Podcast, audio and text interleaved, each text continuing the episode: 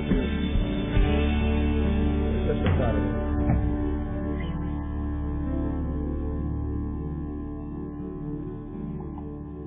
Atos capítulo 27.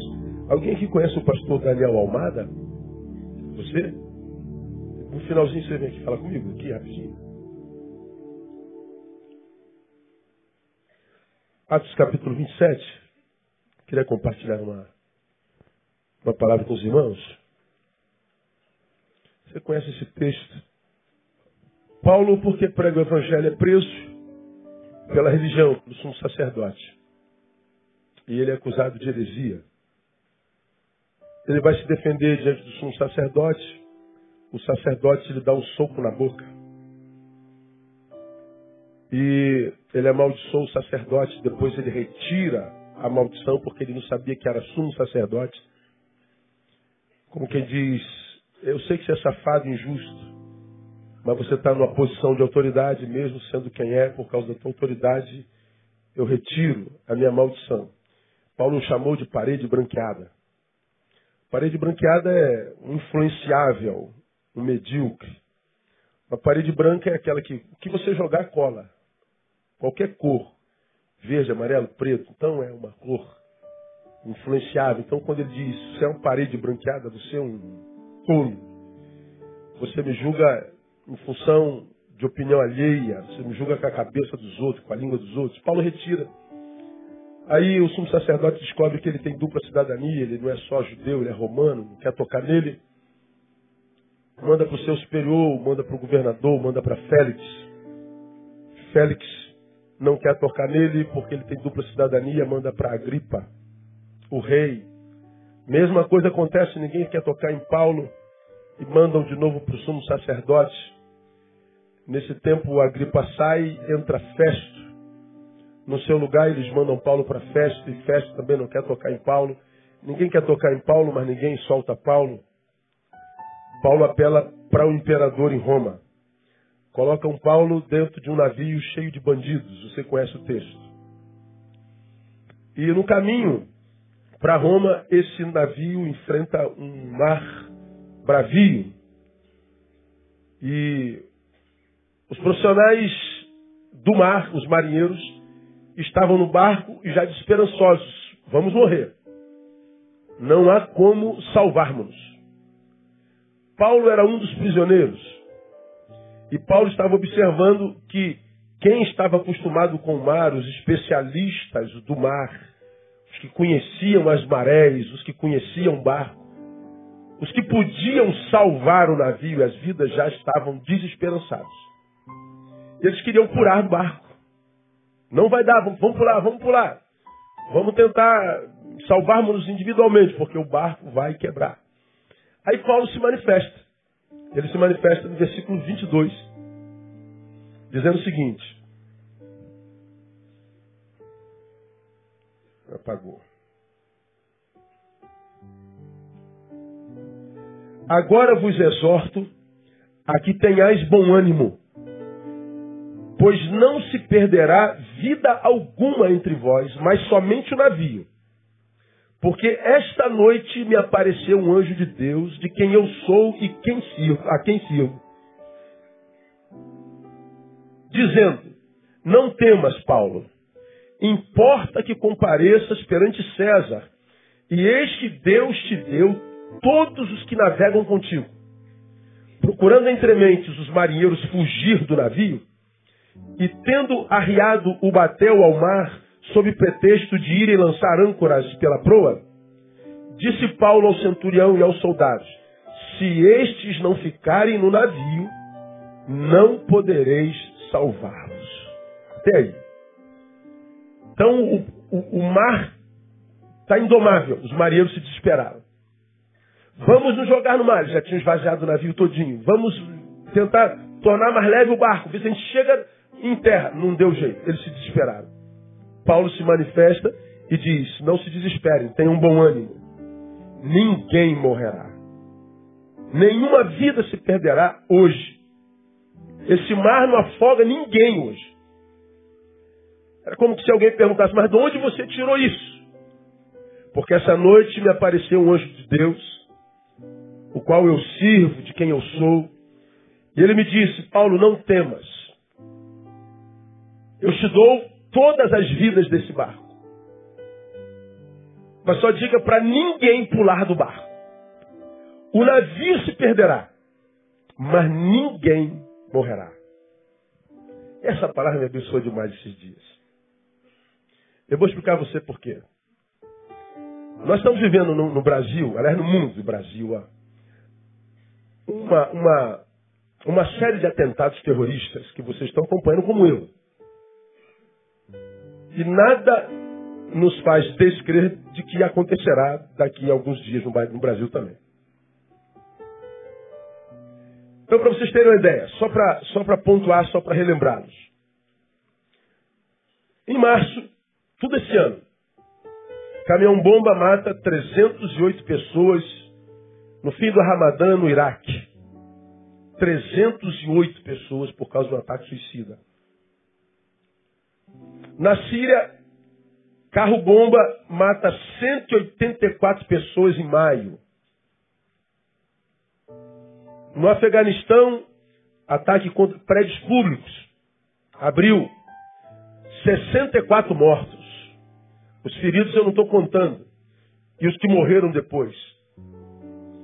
No Paquistão, que é colado divisa com, com, com o Afeganistão, um ataque atribuído ao Talibã, agora não ao Estado Islâmico, mata 72 pessoas em Lahore, a segunda maior cidade do país um ataque terrorista atrás do outro, sucessivo. Nos Estados Unidos, atirador mata 49 pessoas numa boate gay. E para esse atentado você viu mais do que a morte dos gays. O que rodou no Brasil foi um pastor americano dizendo que lamentava tantos sobreviventes naquela boate gay. Na voz do pastor, todos os gays deveriam ter morrido porque o terrorista, ou seja, o atirador, era representava a justiça de Deus contra a homossexualidade. Quem devia estar nessa boate, né? Não sei. 49 mortos. Na Turquia, em junho, no mês seguinte, atiradores invadem os aeroportos de Istambul e matam mais 44 pessoas. Bruxelas, junho, 32 mortos. Março, atentado terrorista. Na França, 14 de julho, um motorista com um caminhão atropela uma multidão e mata 84 pessoas, semana passada. Na Alemanha, semana passada, antes do ataque de sexta-feira, dia 22, cinco ah, ah, passageiros de um trem foram feridos a machadadas por um rapaz afegão. Ele matou cinco pessoas a machado. No Afeganistão ontem, mais um ataque suicida com 80 mortos. Além dos ataques que aconteceram esse ano, ah, atribuídos ao Estado Islâmico ou à Al-Qaeda, ou Al-Qaeda, ah, Indonésia, Bangladesh, Egito, Líbia, Somália, Nigéria e Costa do Marfim. Então, é o ano na história da humanidade que concentra o maior número de ataques terroristas. A pergunta que eu me faço, que você deve fazer, o Estado Islâmico mata em todo lugar. Por que, que ninguém vai lá e mata o Estado Islâmico de uma vez? Por que, que os países unidos não somam forças e vão lá? Eu não entendo isso. Parece que a morte é um comércio. É necessário que morra gente. Alguém está lucrando com essas mortes. Mas isso é um assunto não para a igreja. Mas há lucro nisso. Foram presos Dez brasileiros envolvidos com terrorismo no Brasil. Ah, hoje foi publicado, os juízes os está soltando com tornozeleira.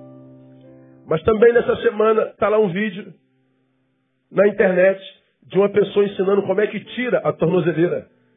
Um vídeo, tá, no, tá aí, só que você vai ver. Então o cara está com tornozeleira, ele tira a tornozeleira, vai pro baile e volta para casa e bota a tornozeleira de novo. Brasil. Eu fico pensando, o que está na cabeça de um juiz para liberar pessoas envolvidas com terrorismo, ou seja, pessoas que estão dispostas a botar bomba no peito e se matar, desde que ele leve alguns. Como não achar que essa pessoa não seja uma ameaça? Como achar que uma tornozeleira vai parar um sujeito desse? A morte só pode ser um comércio. sua vida não vale mais nada. Você vai ao hospital, não tem mais nada. Sua vida não vale nada. E a mãe dela morreu, tadinha, mais uma. Você vai no ML, não tem insumos para fazer autópsias. E você vai lá, como aconteceu há duas semanas atrás, 64 corpos empilhados no chão, sem geladeira. Fecha o ML, tem que mandar para Friburgo. Agora não há mais vaga em cemitérios, a não ser que você dê uma propina. Já tivemos casos aqui de família que esperou uma semana para enterrar o seu morto. E só enterrou porque alguém da igreja entrou com muita brabeza e, e, e conseguiu, mexendo pauzinhos, enterrar. Que mundo é esse? Que mundo é esse? Então, notícias como essa do terrorismo, que virou epidemia, ninguém para isso, parece que não há interesse nisso. A reunião aqui, reunião lá, reunião cá, reunião lá. E o terrorismo está no primeiro mundo. Veja, eles não param o terrorismo no primeiro mundo, imagina no terceiro mundo. Se vai importar alguém. Então, ah, notícias como essas, somadas às milhares de notícias malditas, perversas, diabólicas, que a gente vê no dia a dia da nação, no Rio de Janeiro, nos dá vontade, muitas vezes, de dizer, manda parar o mundo que eu quero pular. Para, para o mundo que eu quero descer. Ou dá vontade de fazer como os marinheiros desse texto. Vamos pular do barco porque está perdido. Você já teve vontade de pular do barco alguma vez? Já teve vontade de falar, Deus, para o mundo que eu vou descer? Já sentiu o que esses marinheiros sentiram? Não tem mais jeito. E quem disse não tem mais jeito foram os marinheiros, os especialistas, os doutores. Se havia alguém capaz de salvar o barco, eram eles. Paulo não era marinheiro, Paulo era filósofo. Paulo era professor. Paulo era pastor. Os presos eram tudo, menos marinheiro. Os que podia salvar disseram, nós não podemos fazer mais nada. A sensação que eu tenho no tempo presente é exatamente essa. Eu vejo os poderosos e sábios sem saber o que fazer. Vejo os especialistas com as suas especializações, vendo o quanto elas não prestam para nada. O quanto que não há o que fazer. A gente só não pode dizer isso. Quando em 2013 foi publicado no Brasil um, um, um, um livro com, com. Pô, esqueci o nome do livro. É, puxa vida, não estava aqui não, no meu script, né? É uma, uma, um manual para prevenção de suicídio. Eu falei sobre ele aqui. 2013.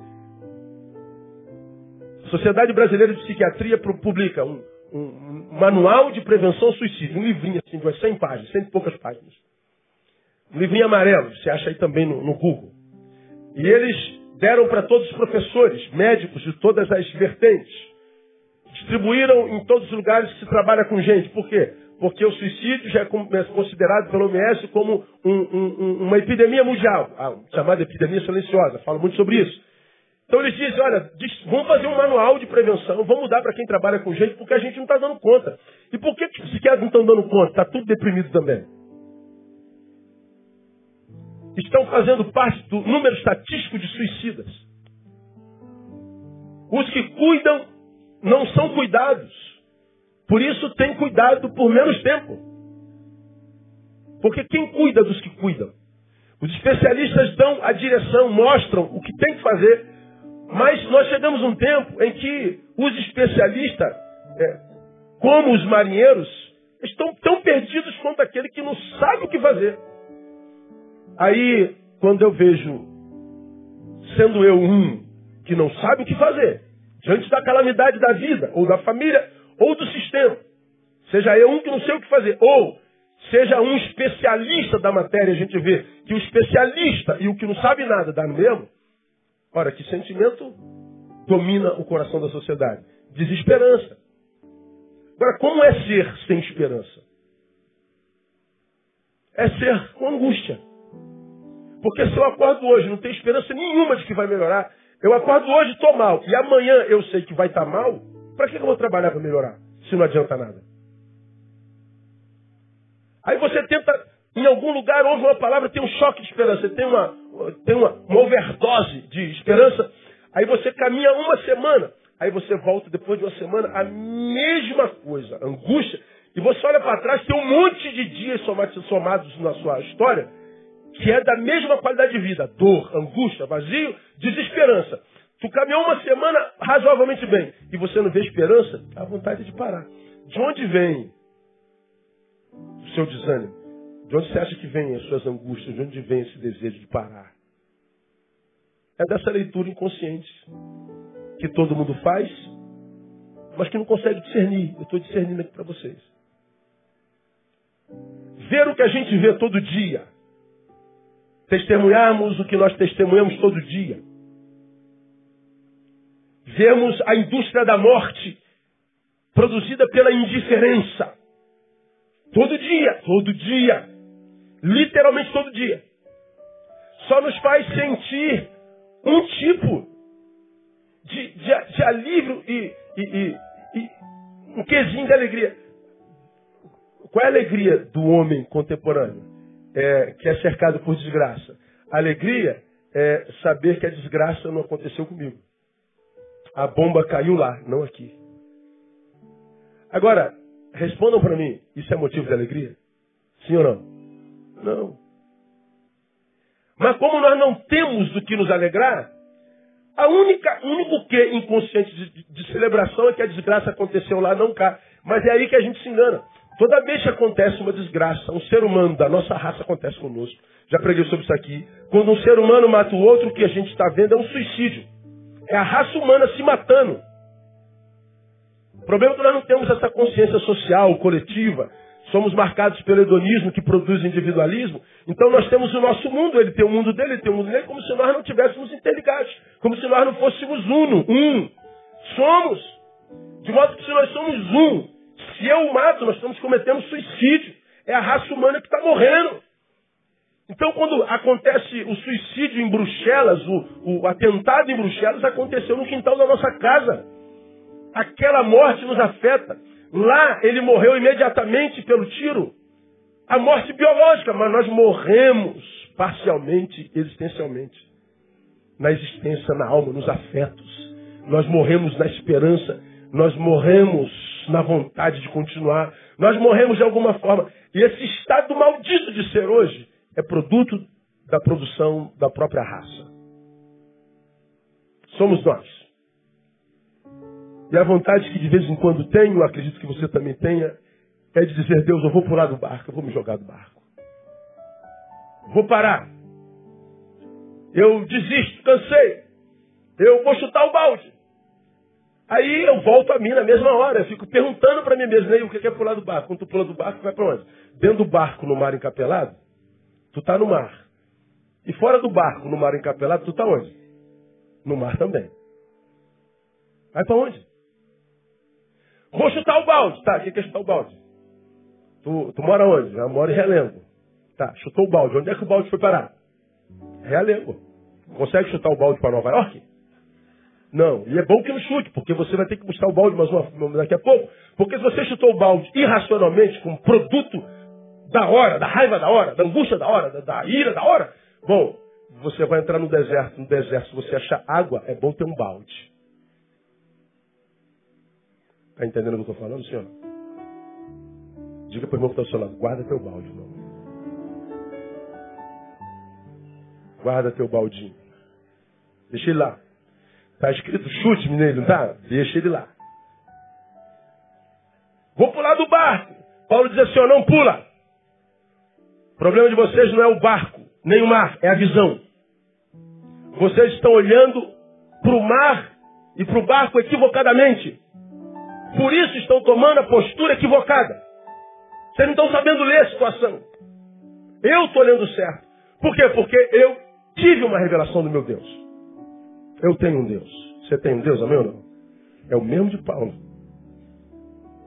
É o mesmo de Paulo.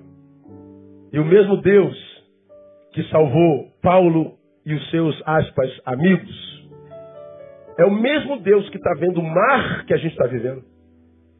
Que está vendo o quanto ele está encapelado, de quanto está difícil, de quanto está bravo.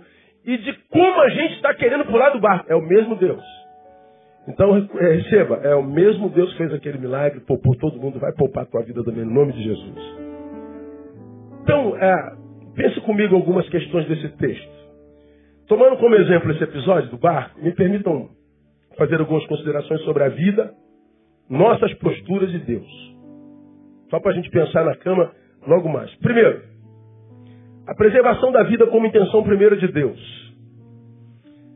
Deus tem intenções para com os seres viventes. Qual é a primeira intenção de Deus para com os seres viventes? Preservar suas vidas. Deus não tem prazer na morte. Quem veio para matar, roubar e destruir, quem é? É o diabo. Ele disse: Eu vim para que vocês tenham vida, e vida com abundância.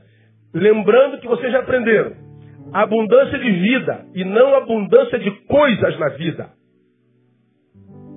É abundância de vida independente das coisas que eu tenho. Porque o mesmo Deus que preservou as vidas disse: o barco vai se perder. Então, a abundância de vida, não de coisas na vida. Estamos falando de espiritualidade e não de capitalismo, de materialismo. Então, qual é a intenção de Deus para com os seres viventes? É preservar a sua vida. A intenção de Deus não é dar coisas para os seres viventes, como a gente escuta o tempo inteiro onde a gente vai nesse país afora que Deus vai te dar, Deus vai te dar, Deus vai te dar, Deus vai te dar. Então Deus não dá nada. A não ser força para trabalhar. Aí com o seu trabalho você conquista. Sabedoria para estudar. E você estuda e passa no concurso. Sabedoria para lidar com as adversidades da vida. Conversar, dialogar, chegar a um denominador comum. Isso Deus dá. Agora, Deus não tem por objetivo me dar um carro novo, uma casa nova, me fazer emagrecer, como já falei aqui, você quer vencer o demônio da gordura? Jejum. Essa casta não sai senão com jejum, não precisa nem oração. Deus não faz. Deus não, a ideia de Deus, a intenção primeira de Deus é a preservação da vida. O sentimento comum no barco era medo da morte. Vamos morrer, vamos morrer, perdemos o controle do barco, o barco está perdido, nossa canoa vai afundar. O medo era da morte. E esse medo estava amplificado quando da percepção de que os especialistas do, do mar não sabiam mais o que fazer. Meu Deus, os especialistas estão perdidos, o que vai ser de nós?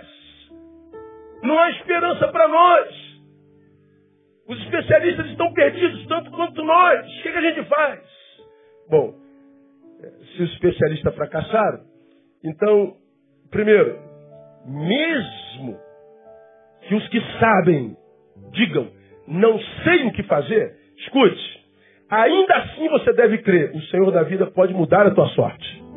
Por quê? Os especialistas se desesperaram. Se eu estou naquele barco e digo, pô, o capitão já está já, já tá quase se matando, está com a espada no pescoço. O, o, o seu chefe de bordo também já desesperou. Não há esperança para nós. Mas não. É, quem falou que Deus só trabalha com especialistas? Quem falou que Deus trabalha só com a lógica? Quem falou que Deus precisa de luzinha no fim do túnel? Quem falou que Deus precisa de túnel?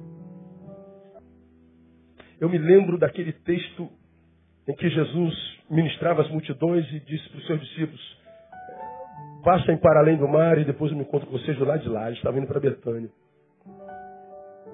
Eles foram para o outro lado e Jesus ficou.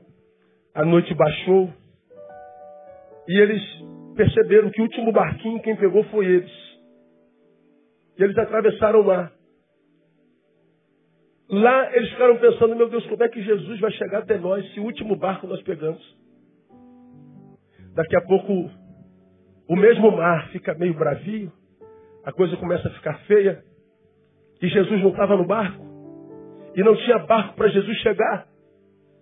E eles se desesperam. Daqui a pouco aparece Jesus andando sobre as águas. Diz o texto, eles temeram e disseram, é um fantasma. Jesus disse, não temais, sou eu. Por que, que eles temeram quando viram Jesus andando sobre as, as águas? Sabe por quê? Porque eles viviam o que eu chamo da teologia do condicionamento da ação de Deus. Se não há barco, Jesus não chega. Se não for por esse caminho, Jesus não tem como agir. Se não for através do especialista, não tem chance. Se não for através do médico, não tem chance. Se não for através da lógica, não tem chance. Mas por que, que Jesus mandou que eles levassem o último barco? Para que eles entendessem que mesmo que não haja barco, ele anda sobre as águas. Se não houver túnel, ele abre um buraco na pedra. Se não houver esperança, ele vai pela fé de um. Nós temos a mania de condicionar a ação de Deus. O barco da sociedade contemporânea, olhando de dentro ou de fora, é um barco que na nossa concepção está tá perdido tem mais jeito, gente. Não há, não há mais esperança para o Brasil. A corrupção já comeu tudo, já acabou com tudo. Não sobrou mais nada. Não há quem não tenha se corrompido. E nós somos tomados por essa verdade como se Deus não pudesse fazer mais nada. Como se houvesse algo impossível para Deus. E nós nos entregamos. Acontece no macro e no micro. Você está aqui com o seu problema pessoal. Tão envolvido e sequestrado por ele que você não se importa com o problema de mais ninguém, de coisa alguma. E você então é absorvido, sugado, sequestrado pelo teu problema. Já tentou fazer tudo que podia. Já falou com todos os pistolões que você podia falar para te ajudar. E nada deu certo. E você está aí como? Se achando abandonado por Deus. Por quê? Porque você está tomado pela teologia do condicionamento da ação de Deus. E Deus nesse texto está dizendo, não me interessa o que o especialista diz. Se eu quiser que aconteça, acontece. Porque maior sou eu. Agindo eu, quem impedirá, diz o Senhor. Então, se é para Deus, é forte esse troço.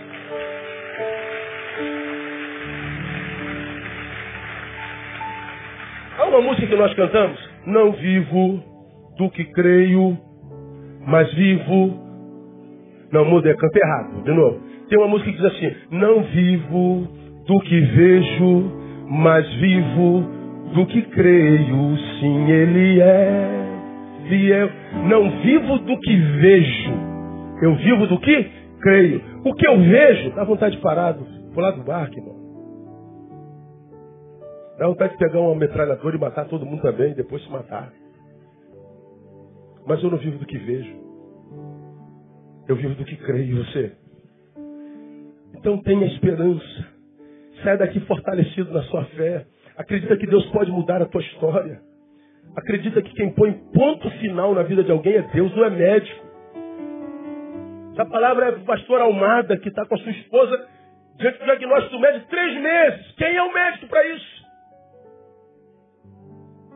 Só o Senhor da vida pode fazer um negócio desse. Quantas vezes nós já vimos Deus chocar a ciência? Então a gente tem que continuar lutando. Nosso papel é crer. Nosso papel é permanecer.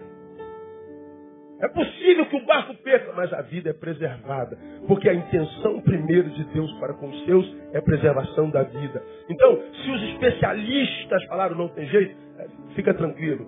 Deus não precisa deles. Ele só precisa de um coração quebrantado. Não permita que o que os teus olhos veem, o diagnóstico dos sábios, que não sabem o que fazer, roube de você a capacidade de continuar crendo. Então, os especialistas fracassaram mesmo que eles tenham fracassado, ele pode mudar a nossa sorte. Se no natural faltar opção, ainda temos a possibilidade do sobrenatural. Nós somos o povo da sobrenaturalidade. Nós somos o povo da transcendência. Segundo, se os especialistas fracassaram, então, lembre-se que a vida não é sustentada pelos planos que você faz para si, mas sim pelos planos que Deus tem para ti. Não é o teu plano que mantém a tua vida em movimento, é o plano de Deus para a tua vida. O projeto dos, dos, dos marinheiros era chegar em Roma, são de salvos, fracassou. O projeto de quem estava esperando o barco era que ele chegasse são e salvo. Quem saiu lá do destino, do, do, do porto, estava esperando chegar no destino. Esse era o plano dele, mas não era o plano de Deus que chegasse da forma como eles sonharam. Eles chegaram em Malta. Aí, muitas vezes, nós desistimos da vida porque o nosso plano fracassou. Mas, pastor, eu sonhei tanto com isso, pastor. E olha aqui que deu, não deu em nada. Sim, e aí? Pois é, só quer que eu continue. Onde é que eu vou arrumar força? Vou arrumar força em Deus, porque esse era o teu plano. Se fracassou, de repente, não era de plano de Deus para tua vida. E se fosse plano de Deus para tua vida, não era para esse tempo. Porque se fosse plano de Deus e fosse para esse tempo, meu irmão, pode se levantar o céu, terra e o, o inferno vai prosperar no nome de Jesus. Por quê? Porque o que move a nossa vida não é o nosso plano para nós, é o plano de Deus para nós.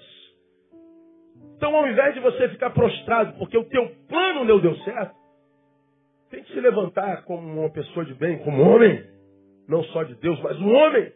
Diga, Deus, eu preciso entender. E se Deus falar, tu não tem que entender nada, você só tem que crer, creia. Porque o Deus que te trouxe até aqui não vai te abandonar daqui para frente. A gente muitas vezes tem uma memória curta. É, a gente, você pode estar aqui passando pelo vale da sombra da morte. Veja se não houveram outros vales na tua vida nesses anos todos que você tem de vida. Veja se já não sentiu dor semelhante ou dor pior.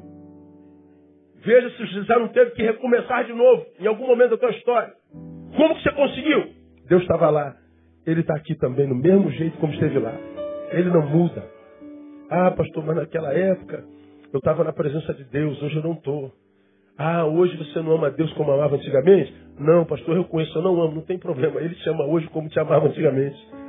Não há nada que você possa fazer para que Deus te ame menos.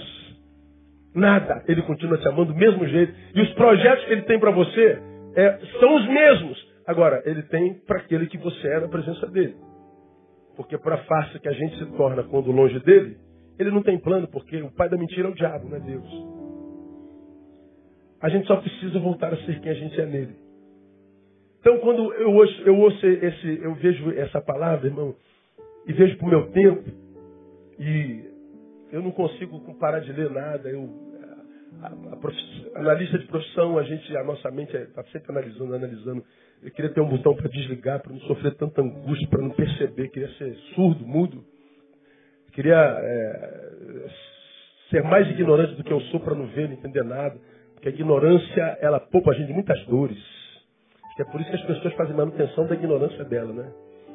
Porque livra muito, porque ver, entender nesse tempo é dolorido demais, é doloroso demais. Mas se a gente vê, discerne, não entende, e vê os especialistas desesperados, a palavra me diz, Neil, é, fique tranquilo, o plano dele fracassou. Mas era só o plano dele, não era meu. Eu guardo uma música que a gente cantava quando a gente era moleque, quem é crente antigo se lembra. Que Deus tem um plano para cada criatura. Sabe tocar? Sabe tocar? Vê se acha aí, painel. Deus, de, de, Deus, plano. É assim embaixo mesmo? Dá, dá uma notinha aí, dá uma notinha. Alguém que canta, pega o microfone aqui. Senão eu vou estragar a música. Deus tem um plano em cada criatura. Olha lá. Aos astros ele dá os céus. A cada rio ele dá o leito e um caminho para mim traçou. A minha vida eu entrego a Deus, pois o seu filho entregou por mim. Declare isso agora. Não importa onde for, seguirei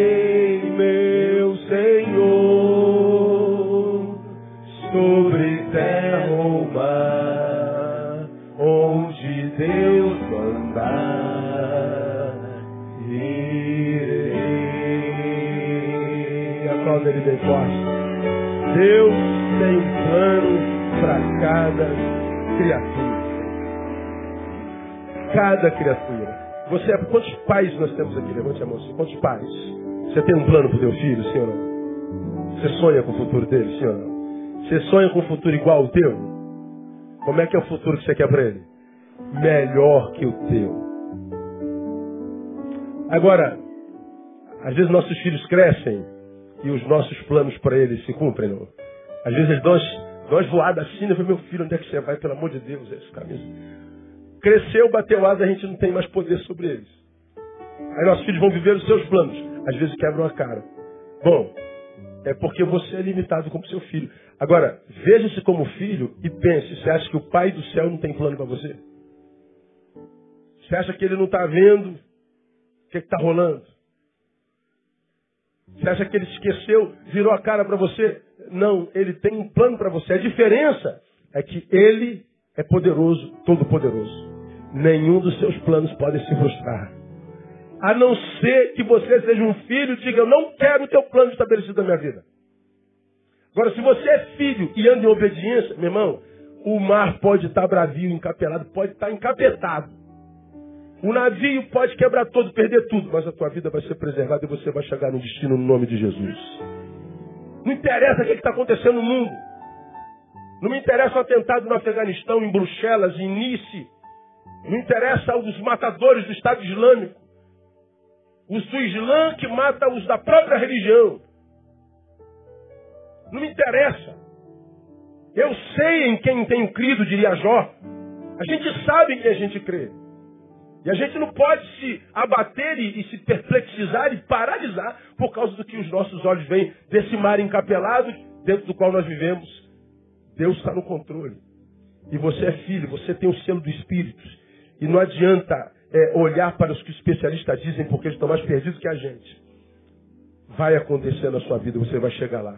Vejam, porque os planos dos marinheiros se frustraram, eles se desesperaram da vida. Queria se jogar no mar, Paulo diz. Os planos sobre os quais a vida de vocês se mantém são de Deus, não pulem. Então, meu irmão, não desista. Não pula do barco, permanece aí. Você tem uma função nesse barco. Esse barco azul chamado planeta Terra. Você tem uma missão nesse compartimento desse barco, barco que se chama Brasil, e naquele cantinho que se chama Rio de Janeiro. Deus tem um projeto para você aí. Você não está numa folha perdida ao vento. Você faz parte de um todo.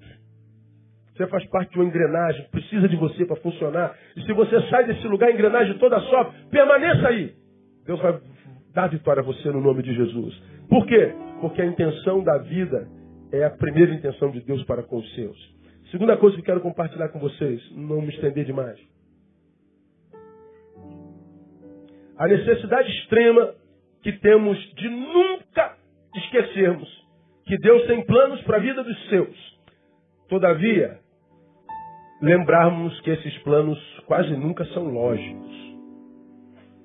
Acabamos de cantar, Deus tem um plano para cada criatura. É. Mas quase nunca esses planos são lógicos. E a nossa mente pensa cartesianamente. Nós somos da lógica. Nós somos matemáticos. Se eu andar certinho, vai dar certinho. Aí tu anda tudo certinho. Quando você vai ver o que, que deu? Erradinho. Meu Deus, como é que pode? Eu fiz tudo certinho. É, não tem lógica não. Aí o outro fez tudo erradinho. A lógica qual é? Vai dar erradinho. Aí ele fez tudo erradinho. Quando vai lá, deu certinho. Aí a gente fica perguntando, por que, que coisas ruins acontecem a pessoas boas? Não, essa não é a pergunta pior. Por que coisas boas acontecem a pessoas ruins? O cara estuprou uma criança ali e depois matou a velhinha para fugir.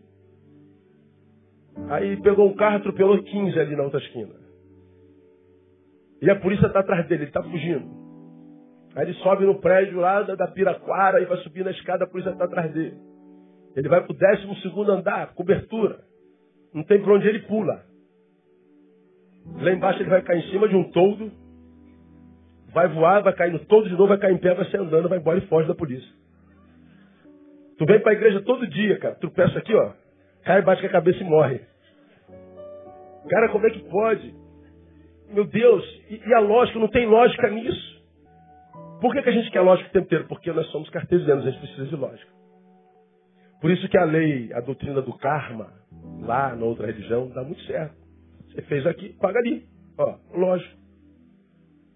Ó, tem lógica isso, além de fé. A gente está aqui para purgar o karma, porque na outra vida, ó, tem lógica.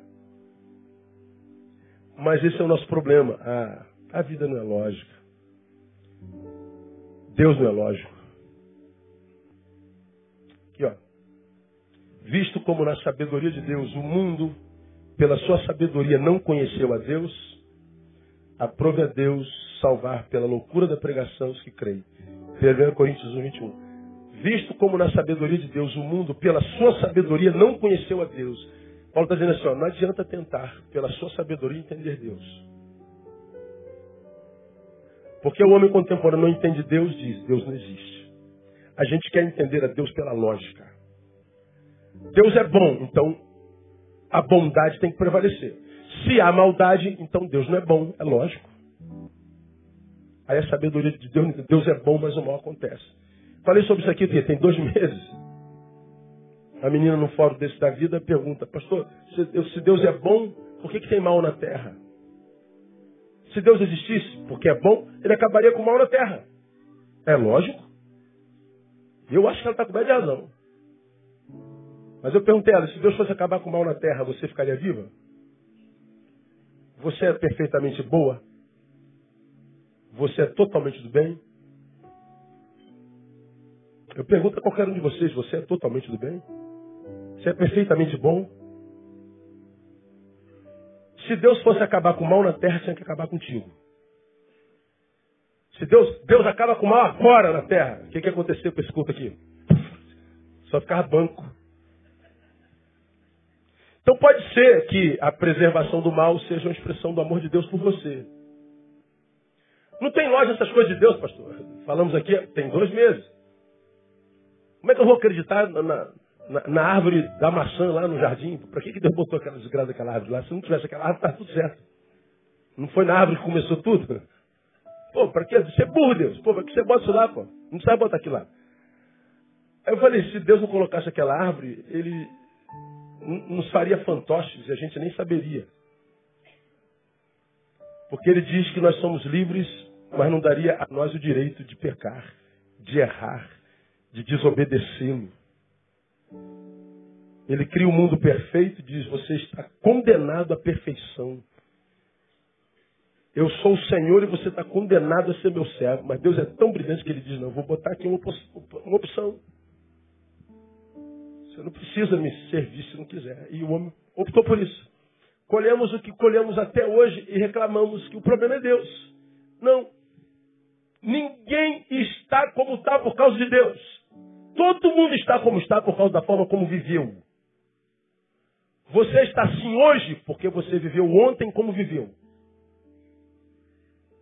Você está como está porque você viveu os ontens que antecedeu esse hoje da forma como viveu. Por isso, Todos nós estamos diferentes um do outro, porque cada um viveu diferente do outro. Então, como se costuma dizer, ninguém está na merda à toa. Está lá, merece. Ninguém está bem à toa. Está lá, merece. E qual o problema disso? Porque para quem está lá, na M, mesmo lá há esperança.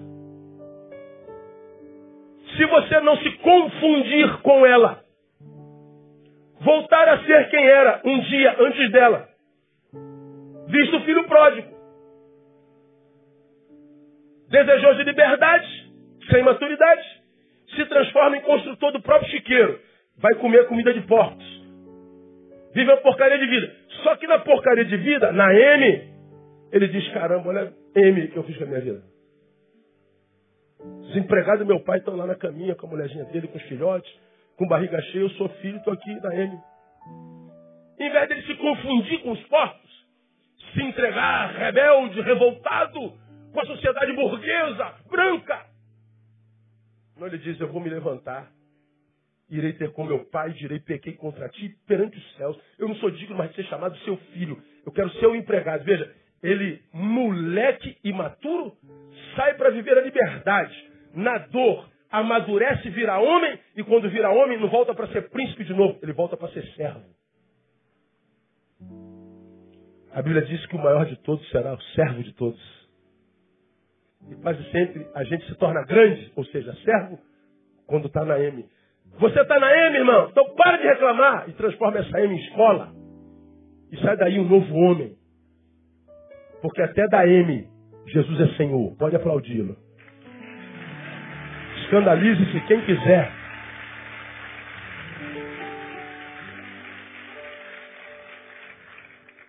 Oh, meu Deus do céu, olha o que, que aconteceu com a gente. Ah, meus planos se frustraram. O plano de Deus não é lógico, cara. Já preguei aqui mil vezes. Se Deus fosse lógico, fosse eleger os seus, nos elegeu nele antes da fundação do mundo. Se Deus fosse lógico e escolher seus filhos seu povo, seus servos. Se você fosse Deus, Você escolheria você para ser servo dele? Você está maluco, cara. Eu passava longe de mim. Eu me lembro quando Deus me chamou para o ministério. Eu tinha 17 anos de idade. Para 18. Aí eu descobri em Deus que Ele queria que eu fosse pastor. Eu não queria de jeito, maneira. Tímido, ao cubo.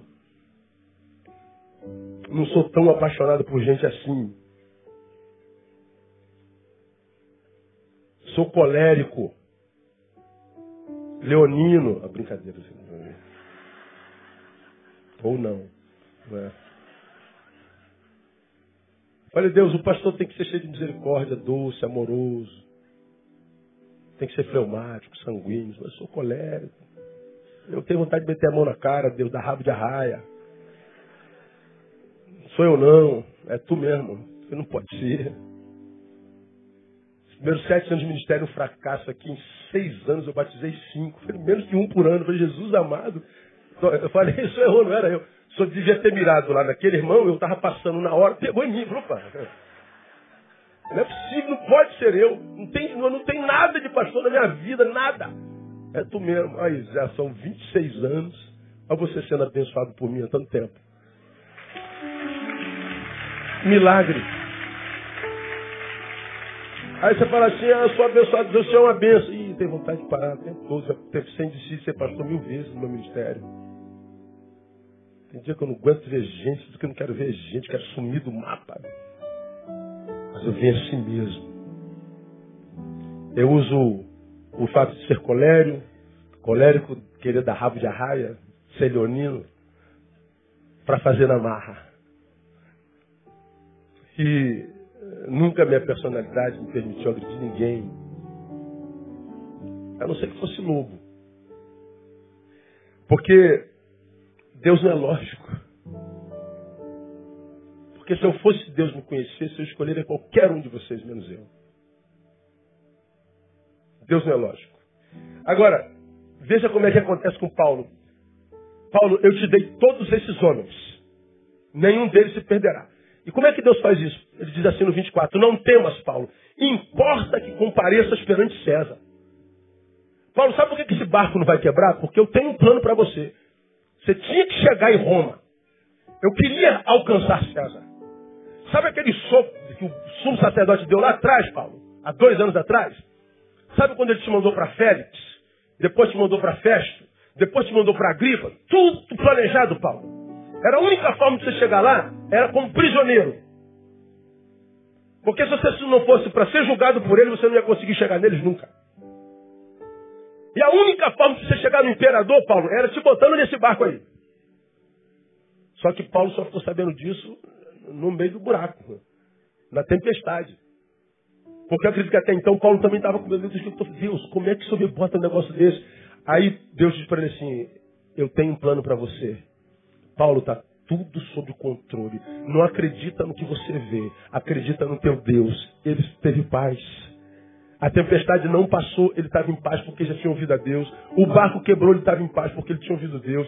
Ele bateu na areia, estava em paz, cansado, morto, mas em paz porque ele tinha ouvido o seu Deus. Ele entendeu que o seu Deus não é lógico. Portanto, como já disse aqui uma vez, não desista dos teus amanhãs por causa do teu hoje disfarçado de insuportável.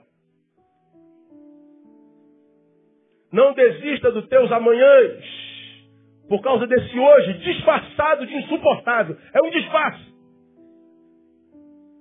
Você vai chegar ao final desse dia que você imaginou fosse insuportável e vai acordar amanhã. E você vai ver que a insuportabilidade era uma questão de visão. José. José, quando foi vendido pelos irmãos, inveja, você conhece a história de José. Vende esse miserável. Nosso pai ama ele mais do que a gente, nós todos juntos. Deus ama esse moleque mais do que a gente. Vende ele para os escravos. Vendeu pra, pra, pra, como escravo. É, só que eles não sabiam que mesmo vendendo irmão, eles estavam simplesmente sendo agentes da vontade de Deus. Porque a única forma de José chegar no Egito, lugar no qual ele se tornou governador, era sendo vendido pelos irmãos como escravo. Ele não tinha como chegar ao Egito. Então ele começa escravo, vira dois no Egito. Ele vira abaixo do, do faraó, é ele. Começou como, como escravo.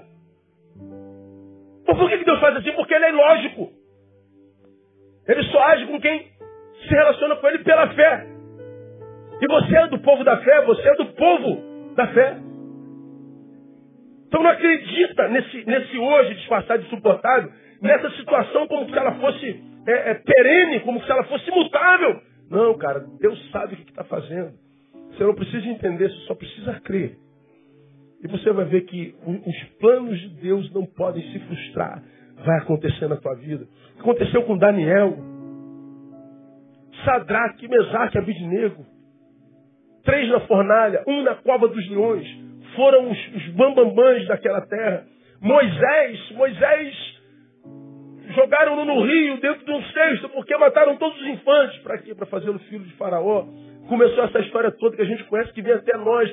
Tudo assim, tudo assim, os apóstolos. Não há lógica, porque Deus não é lógico. Se Deus fosse lógico, seria igual a nós. Se ele fosse igual a nós, não seria Deus.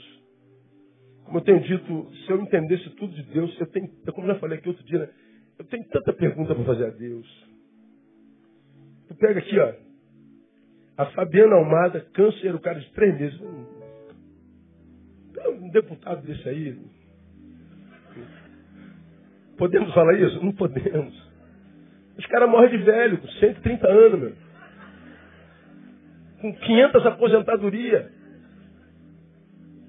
Tá o policial, o bombeiro sem receber cinco meses. Só tem aquele saláriozinho, servidor estadual. Ainda três meses. Meu Deus. Deus, tu vai ter que explicar isso quando chegar em cima. Que tá maluco. Eu não quero entender nada. A única coisa que eu entendo é que eu não tenho como entender. Mas entendo também que Ele sabe tudo o que está fazendo. E porque é Deus não precisa me explicar nada. Eu sei quem é Ele. E a Bíblia diz que Deus é amor. Eu me conformo porque a Bíblia diz que nós conhecemos em parte. 1 Coríntios capítulo 13. Se eu conheço em parte, ele está dizendo aí uma parte que você não vai conhecer. E se ele diz que existem partes que eu não conheço, ele está dizendo você nunca vai ter plenitude, porque as partes não conhecidas serão sempre vazios em você. E a única forma de preencher esse vazio é mergulhando nele, que conhece tudo. Um dia nós saberemos. E veremos como que os nossos questionamentos eram ilógicos também.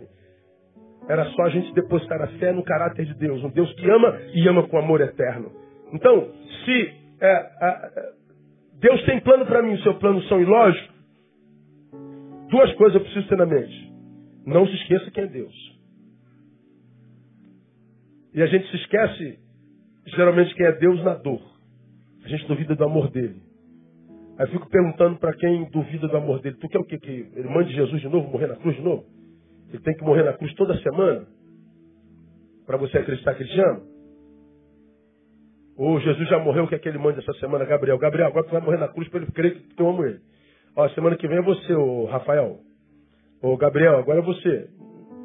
Não, Jesus já foi imolado. E ele morreu por amor a você. E quando você duvidar do amor de Deus, lembra da cruz e do crucificado.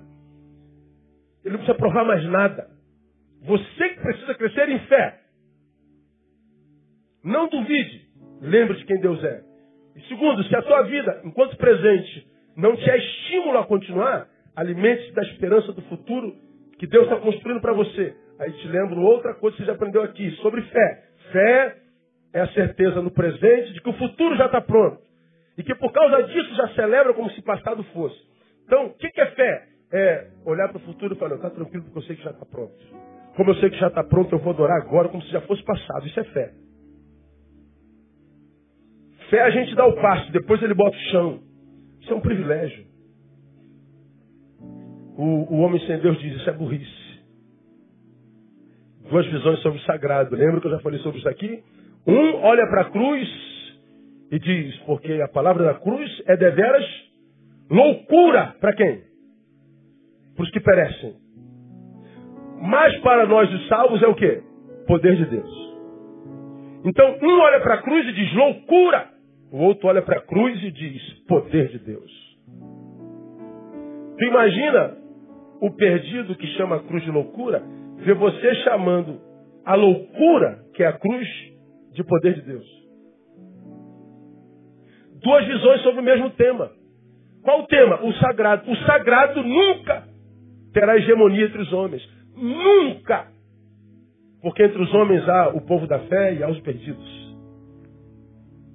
Há os eleitos e os não.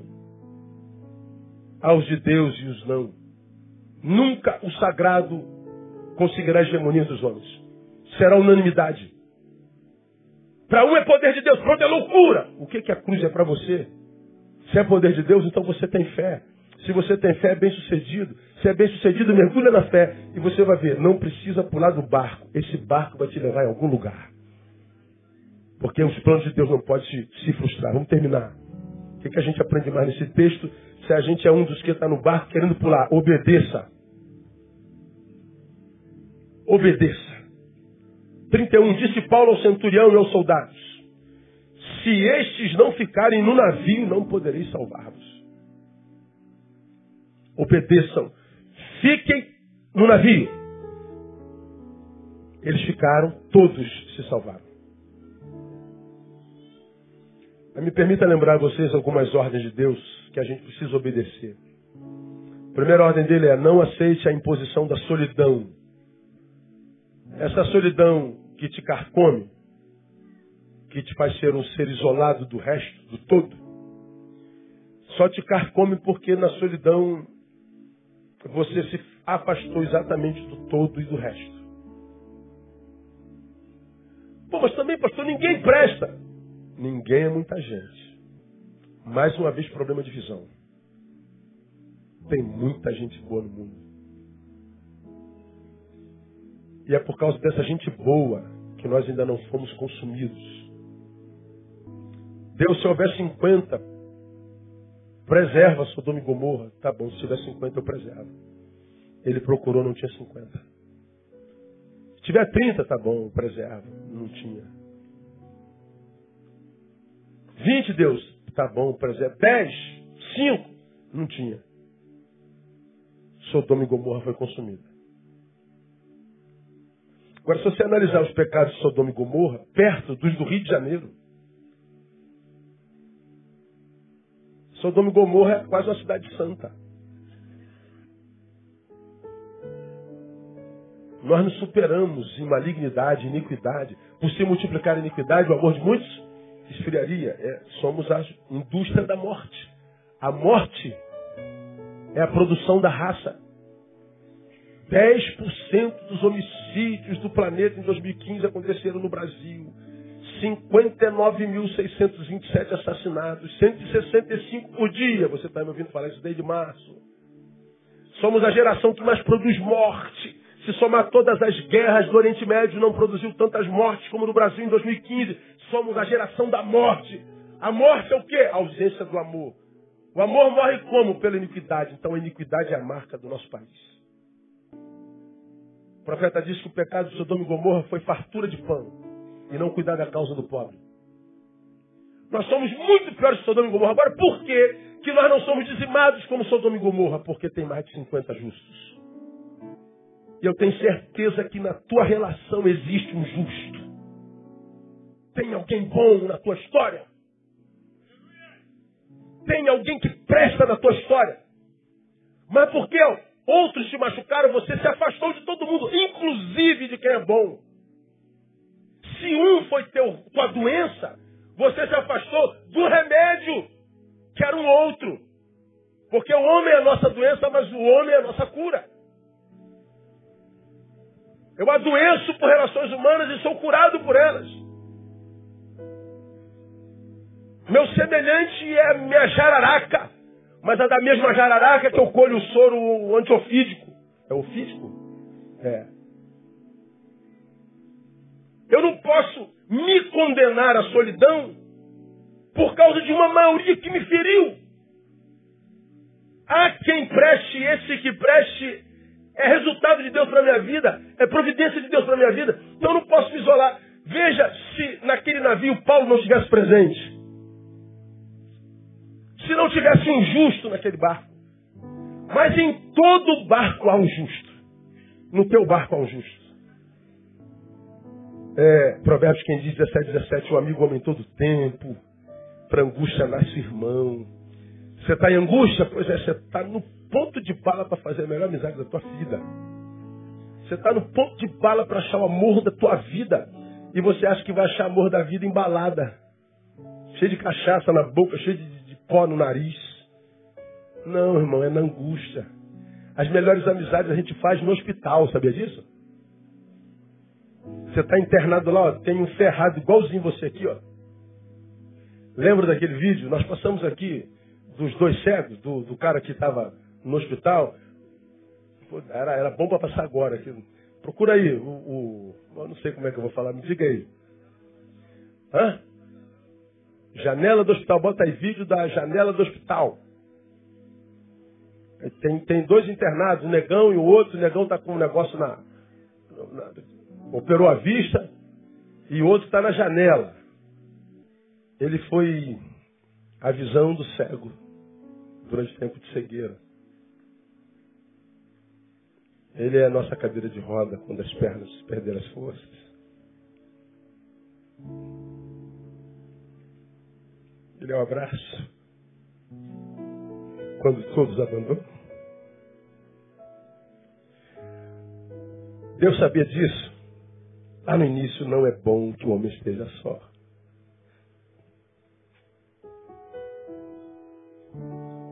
Você ouviu isso ano passado todinho. Impossível é bom jamais. A vida só encontra sabor no encontro. Então, não se entregue à solidão por causa das jararacas que picaram você. Porque existem gente nessa raça que não é jararaca, é, é a tua cura. Há muita gente boa no mundo. E ele diz: não se entregue à solidão. Obedeça.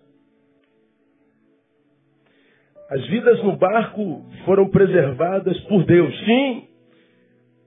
Mas ele fez isso pela intervenção de Paulo. O sobrenatural manifesto pelo estritamente natural. Sobrenatural foi a ação do natural Paulo. Então dizer, ninguém presta, ninguém é muita gente. Tudo safado, tudo é muita gente. Quando você diagnostica assim, você julga o inocente junto com o culpado. Você comete injustiça e é tratado pela vida por causa da tua injustiça de diagnóstico. E a gente diz, eu estou fazendo tudo certo, mas as coisas não mudam. Não, você está diagnosticando errado. Você está julgando as pessoas errado. Paulo estava num barco de bandidos. Mas por causa dele, os bandidos foram preservados. Relacionamento é preciso. Todavia, mesmo relacionamento sendo preciso, é imprescindível que nos relacionemos certo. Eu dou dica e termino. Como que a gente se relaciona certo? Primeiro, com gente. E não com uma imagem apenas. Seu amigo tem que ser de verdade, não pode ser um Mauricinha, Patricinha que, que, que, é uma imagem vendida. É um produto de Facebook. É uma casquinha bonitinha, mas oca. Um corpinho a ser comido. Um produto. Se relacionar com isso é perder tempo na vida. E nove em cada dez gente dessa geração é esse corpinho idiota. Pedaço de carne que se come, não tem nada dentro. E a gente perde tempo com isso. Quem perde tempo com isso, prega para a vida uma mensagem. Você não deve se amar para perder tempo com isso. Então eu preciso me relacionar com gente, não com uma imagem. Como é que a gente sabe, pastor, quem é gente, quem é imagem? Pelos frutos. Pela linguagem dele você vê o discurso. O que, que sai da boca?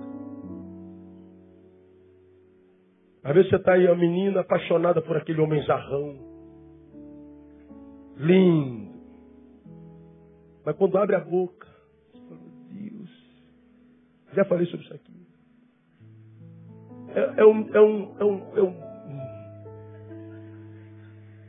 Entendeu, né? Lindo, lindo, mas não tem nada, não sai nada da boca. Aí você passa na faculdade, tem aquele cara baixinho, com a perna torta, com a orelha de abano, passa com a mulher mais bonita da faculdade. Mas esse cara é feio pra caramba, como esse cara conseguiu? Ó, papo, o cara tem conteúdo. Porque você pega um produtozinho desse comestível, você come lá em 15 minutos, depois? Vai conversar o quê? Não dá para sentar à mesa para trocar uma ideia, porque não tem papo, é uma coisa. E você pensa que está comendo, você está sendo comido, você está se matando. E aí fica um ser humano cheio de buracos, cheio de pedaços faltando na alma. E não há nada que não complete, porque tem um pedaço de você em cada canto, em cada cama, em cada buraco, em cada mesa. Já passou na mão de todo mundo, está toda deformada, todo deformado. Não tem amor próprio. Como? Não se amando, esperar que Deus ame, que alguém ame. Se relacione com gente. Veja a importância que essa pessoa dá às coisas de Deus. Cara, tem gente aqui na igreja que vocês não deveriam nem chegar perto. Tem membros da igreja que vocês não deveriam nem sentar à mesa para comer. Não estou falando só de, de ímpio, porque tem muita gente boa do lado de lá. Ó. Gente cheia de Deus que nunca entrou numa igreja. Enquanto gente na igreja que não vale nada. Você sabe que é um produto pela idolatria da própria imagem. Produz a própria imagem 200 mil vezes por dia. Idolatra a própria imagem. É gente que quando você olha a ela, é a ela que você vê, você não vê Jesus. Tem nada de Jesus. Tem nada do Cristo ressurreto. Não tem nenhum fruto de salvação. Você olha para ela, você vê ela. Então ela é vazia. Tem nada. Veja pela utilidade que ela dá à vida e que ela tem na vida. Veja se é relevante. Então, com quem que eu me relaciono, pastor? Com gente. Segundo, com gente que te aproxime de Deus.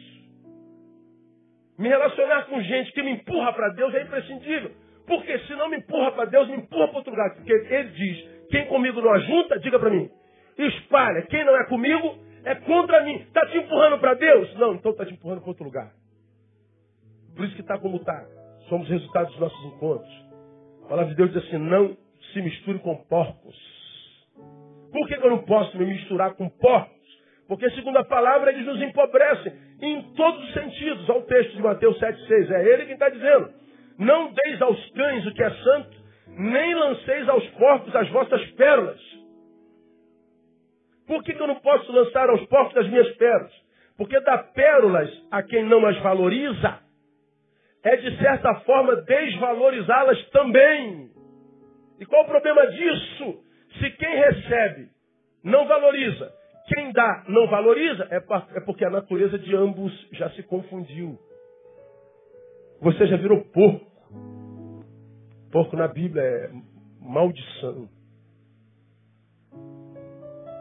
Agora, se você se reconhece como pérola, seu conteúdo é pérola, sua vida é pérola, você não vai se doar para qualquer um. Porque quando se doa com medo da solidão, você está dizendo eu não valorizo, então você se misturou. Se confundiu. Fundiu com. Depois para sair de lá é complicado. É como o filho pródigo, ele teve na porcaria de vida, mas não se confundiu. Ele cresceu e voltou um servo, voltou grande. Então eu preciso me relacionar com gente. Por que, que eu não posso me dar a porcos? Porque a comunhão com eles é pecado. Mandamos, irmãos, em nome do Senhor Jesus Cristo, que vos aparteis de todo irmão que anda desordenadamente, não segundo a tradição que nós recebestes.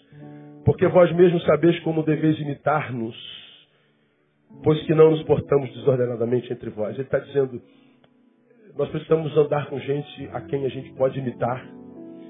E precisamos ser gente a quem gente que se relaciona com a gente deve imitar. Olha para a tua relação de amizade e pergunta se você pode imitá-los. Ou se você gostaria de ser exatamente como ele é. Aí nós vamos ver por que, a nossa vida está amarrada. Por que, Deus não faz nada? Porque você não está fazendo nada. Ame-se. Valorize-se. Ocupe-se. Sobretudo. Terminei pela terceira vez. Paulo está preso, debaixo de injustiça, humilhado, longe da família, longe da sua cidade, longe dos seus amigos, longe dos irmãos. Mas a despeito disso, ele está ocupado, servindo, trabalhando, sendo útil. Me tiraram tudo, menos a minha condição de servo. Primeira coisa que a gente faz quando está mal, se afasta de todo mundo. Oh, pastora, eu vou me afastar um pouquinho. Pastor, vou ter que me afastar um pouquinho. Aline, vou ter que me afastar um pouquinho do ministério. Ou Marta, vou ter que deixar um pouquinho o couro. Ou fulano, vou ter que deixar. Por que, irmão? Estou passando por uns problemas aí. Ah, tá. tá bom? Está dispensado. Quanto tempo precisa, irmão? Três anos. Não pode tirar quatro, fica à vontade. Está todo mundo liberado. Aqui está todo mundo liberado de tudo. Aí você quer resolver o seu problema sozinho. Você se isola. E o pior, cheio de razão por ter se isolado e não sabe que você está autenticando o status quo. Você está perpetuando, cronificando o teu status quo. Envolver a vida com um propósito é uma necessidade premente para essa geração, com um propósito que vai além de si mesmo. Porque se eu não tenho um propósito que vai além de mim, eu me condenei à desgraça, porque em mim eu não tenho suficientemente para suprir minhas necessidades. Eu não preciso de ninguém. Como é que você não precisa de ninguém? Como eu já falei aqui, essa camisa que você está vestindo foi você que fez. Esse sapato que está no teu pé foi você que fez. Irmã, a calcinha que você está aí, foi você que fez? Ah, não foi? Foi alguém. Então tu precisa de alguém. Esse banco que você está sentado, foi você que fez? Esse microfone que te faz me ouvir a voz, você que fez? Não precisa de alguém, né? Todos nós precisamos de alguém. É mais um erro de visão, mais um erro de diagnóstico. Então, busque uma razão que seja maior do que você. Uma das frases mais malignas que ouvimos na pós-modernidade é: o importante é ser feliz. A geração que mais produz o importante é ser feliz é a geração mais infeliz de todos os tempos. Impressionante. Quantos divórcios essa semana minha esposa foi no banheiro? Quantos divórcios essa semana? Foram sete. Meu Deus, às vezes eu falo assim, será que esse negócio pega, cara? O importante é ser feliz. Tentativa de suicídio, três ou quatro semanas. O importante é ser feliz. Veja os índices de saúde emocional, veja os índices de divórcio, veja os índices de autoestima. É, é tétrico. O importante é ser feliz. Essa é a frase mais maldita que existe maligna. Por quê? Porque só pensa na felicidade própria. Ele se enxerga como um distante do todo. Ele é uma personalidade distinta de todas as outras personalidades, dos outros 7 bilhões. Ninguém consegue ser feliz sozinho. A felicidade está na utilidade, não no sorriso, não na festa, na balada. Importante é, importante é ser útil. Não existe inútil feliz. Todo inútil é infeliz. A felicidade dele é facebookiana. Eu encontro sentido no trabalho, achando meu lugar no mundo, é servindo. Grande no reino é quem é servo de todos. Importante é ser feliz, importante é ser útil. Senão vai ser o diabo de si mesmo. Chega, senão vou terminar a quarta vez. Não pule do barco. Não desista. Segue em frente. no lugar da tua vergonha, Ele vai te dar dupla honra no nome de Jesus. Ele está vendo, Ele sabe o que está fazendo. Ele é Senhor e testemunha da tua história. Ele está vendo. Mas não pula do barco.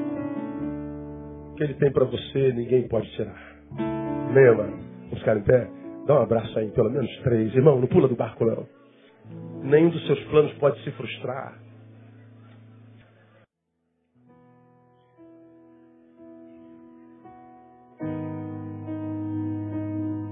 Quando eu te conheci, Jesus, minha vida não foi mais a mesma. E depois que a gente conhece, a gente canta, e agora? A vida que eu vou viver agora, essa música é, é fenomenal. E receba essa palavra como a manifestação de um Deus que te ama e diz assim, tá vendo? Eu estou te vendo. Sei que ele está respondendo alguns aqui assim de forma tremenda. E você, ô mané, se afastou do teu ministério por causa de fofoca. Deixou amigos lá e está aí sozinho.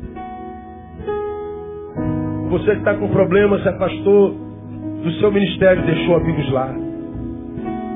Você deixou família para viver uma aventura, deixou a família lá. Está na M, ainda há tempo. Você pode sair daqui hoje perdão. Você pode sair daqui hoje e fazer tudo diferente. Porque não há felicidade para quem está sozinho e para quem é inútil. Deixa Deus ministrar no teu coração nessa noite, essa semana toda. Essa semana vai ser uma semana marcante na tua vida, no nome de Jesus. Vai mudar a tua história essa semana, no nome de Jesus. Vamos Diante do coração como quem diz a verdade.